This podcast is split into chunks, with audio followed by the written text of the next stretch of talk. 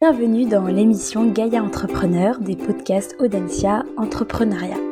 Je suis Iris Renvers, étudiante au semestre Gaïa à Audencia. L'objectif de notre émission aujourd'hui est de proposer une meilleure compréhension en partageant plusieurs témoignages de ce qui pourrait être un entrepreneur Gaïa, un entrepreneur qui prend les transitions environnementales et sociales comme clé composante essentielle de leurs opportunités et projets entrepreneuriaux. Mon invité aujourd'hui est Lancelot Convert, cofondateur de Fringant. Lancelot, bienvenue sur notre podcast. Tout d'abord, euh, est-ce que vous pouvez vous présenter en quelques mots et, euh, et voilà, en dire plus sur votre euh, entreprise, en dire plus sur Fringant? Moi, je m'appelle Lancelot Convert, j'ai actuellement 24 ans et j'ai cofondé il y a un an et demi une entreprise qui s'appelle Fringant. Fringant, qu'est-ce que c'est? C'est une solution de recommandation personnalisée taille des coupes pour les consommateurs dans, l'achat de vêtements. Concrètement, euh, qu'est-ce que ça veut dire? Ça veut dire qu'en fait, on arrive sur une marque de vêtements, sur une page produit, et qu'en fait, on peut euh, se scanner directement à l'aide de sa caméra du son, smartphone pour obtenir une recommandation ultra personnalisée par rapport à sa morphologie précise et par rapport aux dimensions exactes et à la matière de chaque vêtement que nous, nous récupérons en amont. Euh, ça implique du coup de travailler avec l'ensemble des marques, et avec les marques une par une, pour pouvoir réussir à implémenter une solution vraiment précise sur le sujet. Euh, selon vous, Lancelot, qu'est-ce que pour vous un entrepreneur à impact euh, qui prend en compte euh, les défis environnementaux et, et sociaux? Donc nous, clairement, en fait, il y a une dimension qui est environnementale, qui est hyper importante dans la création de ce projet. Mmh. je pense qu'en découle aussi du, social, mais surtout environnemental. Concrètement, en fait, aujourd'hui, pourquoi est-ce qu'on fait ça, nous? C'est parce que l'industrie de la mode, c'est l'industrie, la deuxième, la deuxième industrie la plus polluante du monde. Euh, il y a plusieurs sujets qui se posent, plusieurs cas, cas, d'usage. C'est d'abord les retours. Un retour, c'est en moyenne 500 grammes de CO2. Euh, 500 grammes de CO2, c'est l'émission. Euh, c'est l'émission d'un train euh, qui fait Paris-Angers en gros. Mm. Euh, donc ça peut être un peu, c'est peut-être un peu flou, mais en fait concrètement 500 grammes de CO2 par côte de retombée, euh, c'est juste absolument déliant. Ça se compte en ça se compte en, dizaines de milliers de tonnes euh, émises juste en fait sur les retours. Donc là, on parle juste d'un retour d'un vêtement. Sachant qu'il y a un tiers des vêtements qui sont retournés, et un tiers des vêtements achetés en ligne qui sont retournés. Euh, concrètement, en fait, l'impact environnemental juste des retours, euh, on peut la comparer à, ça revient à faire un aller-retour en avion Paris-New York par jour pendant un an. Donc rien que là-dessus, en fait, c'est absolument délirant. Euh, c'est juste cette statistique-là, mais en fait, ça va au-delà. Parce qu'en fait, euh, parmi les produits retournés, du coup, la marque récupère les produits. Mmh. Et en récupérant les produits, en fait, derrière, il y a moins de 50% des retours qui sont remis en vente. Pourquoi? Parce que ça coûte trop cher parfois à la marque de les reconditionner, d'aller vérifier en termes de main-d'œuvre, en termes de logistique, ça coûte plus cher, beaucoup plus cher même que de détruire un vêtement. C'est pourquoi certaines marques, même françaises, quand vous renvoyez un vêtement bah, vont euh, les envoyer directement à l'étranger pour qu'ils soient détruits. Euh, donc deuxième cas d'usage euh, qui est assez aberrant. et en fait, pourquoi est-ce que ces vêtements sont retournés? Pourquoi est-ce que ces vêtements ne sont pas en vente? Tout découle d'un problème de base et qui est qu'en fait c'est très compliqué de connaître sa taille lors d'un achat de vêtements en ligne. Et pourquoi est-ce que c'est très compliqué de connaître sa taille? Parce que en fait chaque marque produit vraiment différemment. Euh, c'est une industrie qui n'est pas standardisée sur la manière de concevoir des vêtements depuis 60 ans. Euh, et donc le fait, ce manque de standardisation, en fait, entraîne bah, justement toutes ces problématiques. C'est absolument délirant. Euh, et en fait, c'est juste une simple question d'optimisation. Euh, et donc nous, c'est un peu notre prisme, c'est un peu notre notre notre volonté, c'est de faire en sorte euh, de mettre la tech euh, et nos connaissances en tech, parce qu'en fait, une boîte de tech est de R&D en IA et en algorithmie. Et en fait, clairement, c'est de mettre ces connaissances-là et ses compétences au profit d'une industrie en fait qui, ne sait pas du tout faire ça. Euh, et, donc voilà. En fait, je pense que moi, alors moi, ma vision, c'est un entrepreneur euh, qui n'est pas absolument aveuglé par le fait d'avoir un impact à court terme. Justement, je trouve que quelqu'un qui veut avoir un impact à court terme, généralement, ça va engendrer des projets qui ont du mal à avoir à perdurer dans le temps. En fait, si on veut avoir de l'impact, que ce soit sur le long terme, je pense qu'avoir juste un impact à court terme, en fait, n'apportera pas grand-chose et ne changera pas euh, non seulement des industries ou alors des manières de faire, soit de produire, de consommer, etc. Euh, nous aujourd'hui, on peut pas dire qu'on est à impact. On peut pas dire qu'on a une entreprise à impact. En revanche, nous, notre vision, c'est d'avoir de l'impact. Mm. C'est d'avoir de l'impact sur le long terme. Pour ça, en fait, eh ben, ça prend du temps. ça veut dire qu'en fait, il faut qu'on, typiquement, pour aller optimiser, on va dire, une collection, il faut qu'on récupère assez de données. Et je vais rentrer dans le détail technique parce que non seulement c'est confidentiel, mais que surtout, euh, bah, c'est très technique, mais il faudrait qu'on récupère assez de données euh, pour pouvoir aller derrière avoir un, impact vraiment pertinent sur la production. Et pour ce faire, eh ben, il faut euh, il faut qu'on accumule de la donnée. Donc, il faut attendre patiemment que les données s'accumulent. Donc ça, c'est typiquement une vision long terme. Donc aujourd'hui, en fait, on sait qu'on n'est pas impact et on ne dit pas qu'on est impact. En revanche, nous, notre philosophie, c'est de dire, OK, take forward. Donc pour moi, un entrepreneur, un, entrepreneur à impact, c'est quelqu'un qui va vraiment prendre des problématiques, non pas qu'à court terme, mais surtout à long terme.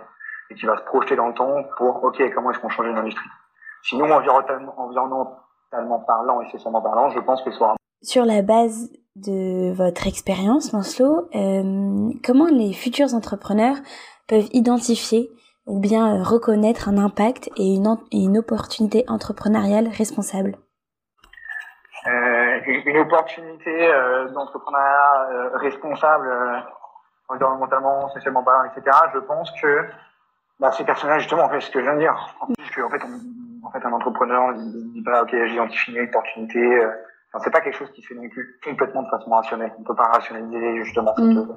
Cette opportunité. L'opportunité, elle vient parce qu'en fait, il y a un moment, il y a un problème qui se pose, ça peut être un cas d'usage, ça peut être vraiment une idée. En fait, c'est des choses qui parfois n'ont pas besoin d'être rationalisées.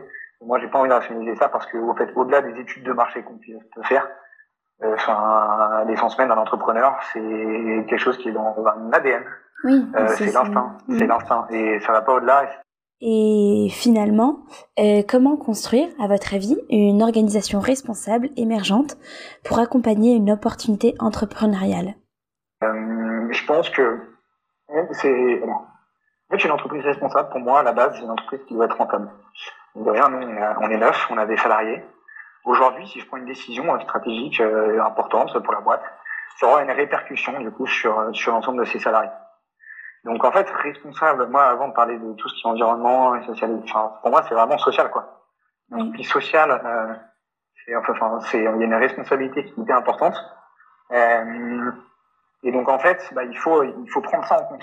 Je trouve dans sa réflexion stratégique et dans la construction de sa boîte, c'est euh, il y a il y a, il y a la vision qu'on applique de l'entrepreneuriat et de notre vision. Ok, nous on va avoir un impact tel sujet, mais derrière il y a aussi les salariés, il faut qu'on soit rentable, il faut faire des choix qui parfois ne nous arrangent pas toujours à l'instant T, auxquels en fait on dérogera, enfin, auxquels on, sur lesquels on reviendra plus tard, parce qu'à l'instant T, bah, c'est pas euh, responsable socialement par rapport à nos salariés de faire ce choix-là.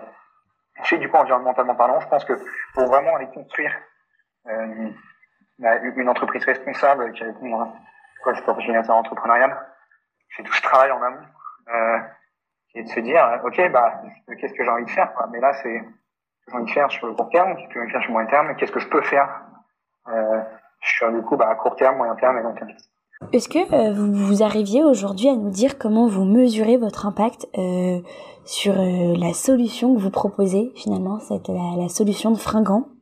J'ai un peu parlé, mais pour l'instant, on est juste capable d'estimer que euh, on a des stats où en fait on est capable d'estimer qu'on a économisé en gros 200 tonnes de CO2 potentiel mm. euh, qui auraient été qui auraient été euh, émises si les gens n'avaient pas utilisé notre solution, car potentiellement en fait il y aurait eu retour. En fait, on est juste sur notre solution, on n'a pas de retour pour l'instant, on a moins de retour que d'habitude, mm. donc on estime en fait qu'on a économisé ça. Et Maintenant, mm. c'est quelque chose qui est difficilement mesurable parce qu'en fait euh, c'est de l'estimation. Donc aujourd'hui, moi je suis pas capable de mesurer un, un, impact, en tout cas euh, sur le problème environnemental.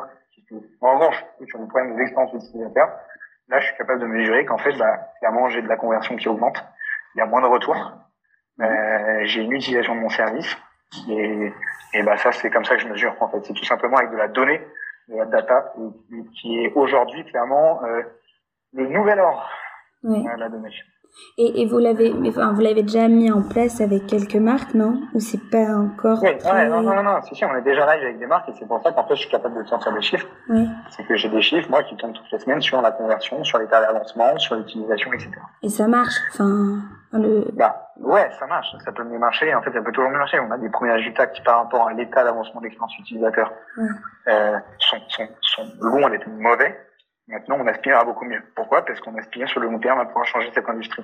Pour pouvoir changer cette industrie, il faut y aller étape par étape. Et la première étape, c'est d'avoir un service qui soit adopté par tous et qui marche ultra bien.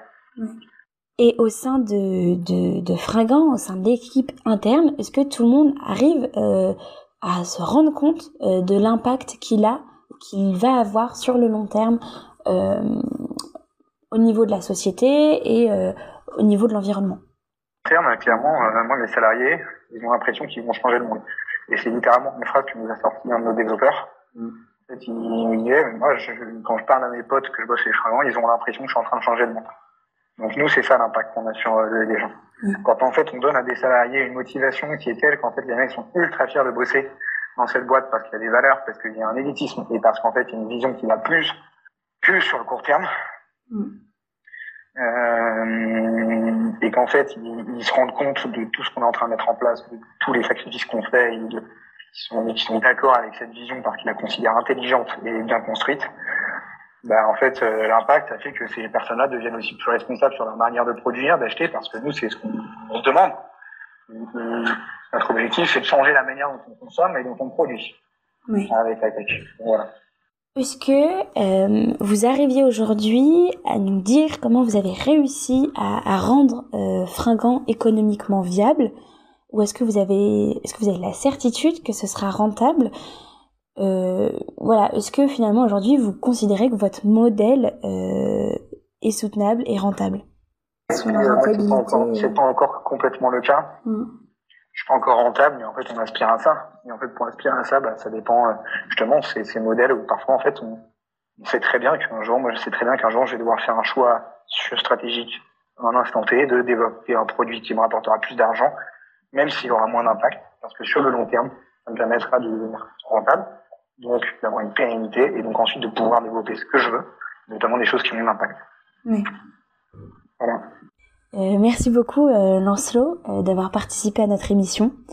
tous nos podcasts sont également disponibles sur http podcastentrepreneuriat.audencia.com et sur les principales plateformes de podcast.